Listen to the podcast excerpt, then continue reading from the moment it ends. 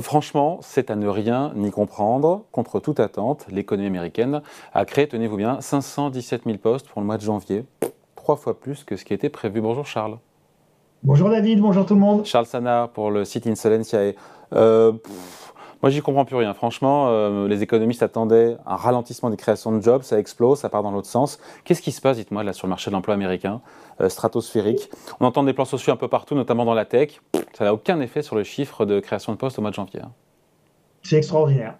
C'est super. Je ne sais pas, c'est peut-être le rebond du chat mort. non, mais sérieusement, sérieusement quand un chat mort tombe, eh bien, euh, avant d'atteindre définitivement le sol, bah, d'abord il rebondit, donc, euh, et puis après, bah, évidemment, il, retombe définitivement. Bon, donc pour euh, vous, c'est un accident Oui, c'est un accident. Bah, c'est un bel accident en tout cas, parce que franchement. Euh, bon, et donc, euh, comment on l'explique? Parce qu'en même temps, on, parle d'un ralentissement américain, on attend un ralentissement américain, Jérôme Powell fait tout pour, euh, qui finalement ne vient pas. Même si, quand on regarde les indicateurs, c'est vrai que l'emploi est un indicateur retardé de l'activité, la consommation, elle s'essouffle, l'immobilier se retourne largement, mais ça ne se voit pas encore dans les chiffres de l'emploi, c'est ça? Enfin, quand même, ces chiffres sont quand même dingues, pardon. Hein. Non, ils sont, ils sont, ils sont effectivement. C'est du jamais euh, vu. Je crois que sur 30 ans, c'est la deuxième fois on a plus de 500 000 créations de postes sur un mois. Ils sont, ils sont très flamboyants. Je pense, David, qu'on a un phénomène qui est très particulier. Et je pense qu'on a un phénomène. Euh, ce que je vais vous dire, ça peut pas transparaître dans les statistiques. Donc, ce que je vais vous dire est une hypothèse. Euh, je ne vais pas pouvoir le prouver, euh, je vais juste partager une analyse, un raisonnement avec, euh, avec nos spectateurs. Mais encore une fois, là, je sors de, de, de, la statistique pure pour rentrer dans l'analyse, donc c'est forcément un petit peu subjectif. Je pense qu'il y a beaucoup d'Américains, alors on le voit, il y a un taux de participation au marché du travail qui a légèrement rebondi, alors qui n'a pas retrouvé son niveau d'avant Covid, mais qui a très légèrement rebondi euh, ces derniers mois aux États-Unis. Ce que je veux vous dire par là, c'est que je pense qu'il y a des Américains qui anticipent le fait qu'il va y avoir une crise économique importante et qui retournent au travail et qui vont chercher un travail avant éventuellement de ne plus en avoir. Euh, ça, je pense que c'est le phénomène euh, qui n'est pas tant un phénomène de création d'emplois parce qu'on aurait un dynamisme de l'économie qui serait délirant, c'est un phénomène de création d'emplois qui, à mon sens, est un phénomène de rattrapage, c'est-à-dire qu'on avait beaucoup de postes vacants depuis le Covid aux États-Unis comme partout ailleurs dans le monde. On a un petit peu le même phénomène, toute proportion gardée en France. Hein. On a aussi des créations d'emplois qui sont plutôt pas si mauvaises que ça euh, quand, on regarde, euh, quand on regarde les chiffres. Et donc, je pense qu'il y a un certain nombre de gens qui retournent au travail en prévision de jours moins bons. Et donc, je préfère re-rentrer sur le marché du travail maintenant plutôt que de risquer euh, voir les portes du marché de l'emploi se refermer dans quelques mois quand j'en aurai vraiment besoin. D'autant que, les, signaux de ralentissement, Charles, les signaux de ralentissement se, manifestent. Hein. On a cette contraction de l'activité euh, manufacturière. Encore une fois, j'ai dit consommation en berne, immobilier qui se retourne. Euh, ça finira par avoir un impact sur l'emploi, même si encore une fois, novembre et décembre, les chiffres de création de postes ont été révisés à la hausse de 70 000, mais l'emploi, c'est ce qui se retourne en dernier. Oui, alors novembre, décembre, David, on est sur en plus les fêtes de fin d'année. Donc bon, les fêtes de fin d'année, ça génère beaucoup de, ça génère beaucoup d'emplois qui peuvent être plus ou moins précaires, euh, plus ou moins saisonniers, etc. Donc ça peut venir biaiser un petit peu tout de même les, les, les chiffres de, création d'emplois pour euh, pour les deux trois derniers mois de, de l'année. Euh, oui, bien sûr, l'emploi l'emploi va réagir. Alors aux États-Unis, normalement, l'emploi réagit, euh, réagit assez rapidement. Et c'est pour ça, je vous dis, je pense qu'on est sur une queue de comète et on est sur euh, un stock qui était inutilisé d'emplois vacants qui viennent de retrouver, qui viennent de retrouver du monde. Et je pense qu'on a vraiment un retour des gens sur le marché, euh, sur le marché du travail. Euh, et, ça, je pense qu'on finira par, euh, par, par, en avoir peut-être plus de certitude et plus d'éléments. Pour en revenir sur, sur votre question de est-ce que ça va avoir un impact sur le marché de l'emploi, bien évidemment. les portes, les portes du marché du travail sont en train en réalité de se refermer. Ça ne se voit pas encore dans les chiffres. À mon sens, avec l'hypothèse que je viens, pour la raison, pour les raisons que je viens de vous expliquer avec, avec l'hypothèse que je viens de vous partager. Euh, mais les portes du marché de l'emploi sont en train de se refermer dans le monde entier, pas qu'aux États-Unis. En France, on va avoir euh, exactement le, même, euh, le, même phénomène.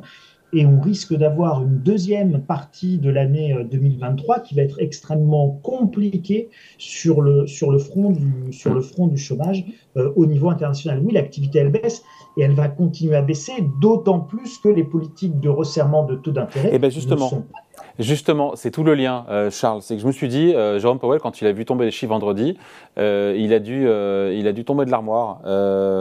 Il est, quelque part, sa conférence de presse, est-ce qu'elle n'est pas prise à revers par ces très très bons chiffres de création d'emplois euh, ce taux de chômage qui baisse à 3,4% alors que Jérôme Powell aimerait l'emmener à 4%. Vous me direz, il n'y a pas d'accélération, bien au contraire, des salaires. Mais voilà, on se dit qu'elle n'est pas prête d'arrêter de sitôt ces hausses de taux. D'ailleurs, les marchés anticipent maintenant deux fois 25 points de base de hausse de la Fed, euh, une fois en mars et une fois en mai. Oui, mais les, les, les marchés, euh, les marchés euh, même si on a quitté les fêtes de fin d'année, là, ils croient plus au Père Noël, mais ils, croient au Père Powell. Et, et, et, si vous voulez, ils, étaient vraiment dans, dans, cette notion de croyance du Père Powell. Donc voilà, c'est terminé. On va raser gratis. Voilà, voilà la petite pluie de cadeaux pour tout le monde. Euh, on va pas monter les taux. Alors, il n'y a, pas eu, a pas eu que l'intervention de Powell. Vous, bon, je sais que vous suivez ça avec attention, David. Il y a évidemment eu celle de, Christine Lagarde, mais il y a aussi euh, le dernier papier, euh, enfin la dernière intervention du FMI qui dit qu'il faut que les taux restent encore plus élevés, encore plus longtemps, et qu'il faut que les banques centrales communiquent beaucoup mieux sur cette nécessité de maintenir des taux beaucoup plus hauts, beaucoup plus longtemps, euh, et que les marchés, justement, qui croient trop au Père Powell, n'ont pas bien compris que euh, ça... Enfin, les marchés croient au Père Powell, non, parce que Powell, il, il laisse clairement entendre qu'il n'y aura pas de baisse de taux cette année. Jusqu'à il y a encore euh, quelques jours, les marchés anticipaient des baisses de taux de la Fed en 2023. A priori, avec les chiffres de création de postes qu'on a eu là, euh, c'est plus le cas. Ça peut rechanger évidemment, mais en tout cas, on tire un trait a priori sur toute baisse de taux cette année. Sauf si vraiment euh, on arrive à une récession grave qu'on ne voit pas pour l'instant. Alors, ils, comprennent vite, mais il faut quand même leur expliquer longtemps au marché, hein, parce que ça fait, ça fait quand même un certain nombre de semaines et de mois, euh, que ce soit du côté de la BCE ou de la Fed, de Christine Lagarde ou euh, de Jérôme Powell, qu'effectivement, on leur explique que les taux vont devoir rester hauts euh, relativement longtemps, que le processus de resserrement n'est pas tout à fait terminé encore. Et là, ce n'est qu'une pause dans ce processus, c'est-à-dire que c'est une pause pour voir c'est une pause pour voir. Euh, si vous avez un deuxième choc inflationniste, ce qui est quand même tout à fait possible, euh, en 2023, euh, qui nous quand même nous pend au nez pour des raisons géopolitiques majeures du genre la Chine qui envoie ses petits ballons et ses petites, hein, vous savez, c'est des, petites lumières chinoises, des petits lumignons chinoises qu'on met dans le ciel. Bon, donc ils sont, ils sont bien gentils, les Chinois, avec leurs petites lanternes espionnes. Bon, mais ça met pas une très bonne ambiance au niveau international. Quand vous voyez, quand dans la presse américaine, je crois que c'est le Washington Post qui vient de sortir euh, une info comme quoi le gouvernement chinois est en train d'aider massivement la Russie dans son effort de guerre en lui fournissant tous les éléments électroniques dont l'armée russe a besoin pour continuer la guerre en Ukraine, c'est pas forcément de nature à apaiser les relations, euh, les tensions dans les relations internationales, qui pourraient tout à fait connaître dans les semaines, voire même dans les jours qui viennent, une aggravation majeure. Et cette histoire de ballon aux États-Unis, elle n'est pas anodine. Alors, euh, nous sommes dans une pause annoncée aux États-Unis, dans une pause annoncée, c'est pas une pause qui a encore lieu, c'est une pause annoncée éventuelle de la part de Jérôme Powell dans la lutte contre l'inflation. Rien ne dit que cette pause sera, un, durable, deux, qu'elle pourra durer euh, effectivement longtemps, voire même qu'elle pourra euh, conduire à une inversion de ce cycle, c'est-à-dire une baisse des taux d'intérêt. Donc c'est loin d'être évident. La seule chose qui effectivement pourrait inciter les banques centrales à finalement revoir leur copie sur les hausses de taux, ce serait une récession économique très sévère, très violente. Qu'on ne voit pas aux États-Unis pour l'instant. Je, je vous rejoins, David, et pour le moment, on ne la voit pas. On, sent qu'elle arrive, mais on ne la voit pas. Bon, et l'impact évidemment euh, de, cette, euh, de, de, ce, de, ces chiffres américains notamment, et aussi la géopolitique, c'est l'impact que ça a évidemment sur les taux à 10 ans qui sont repartis à la hausse. On est à 3,5% sur le, le 10 ans américain. Évidemment, ça ne plaît pas Wall Street, d'où la baisse. Voilà, tout ça est à surveiller, évidemment.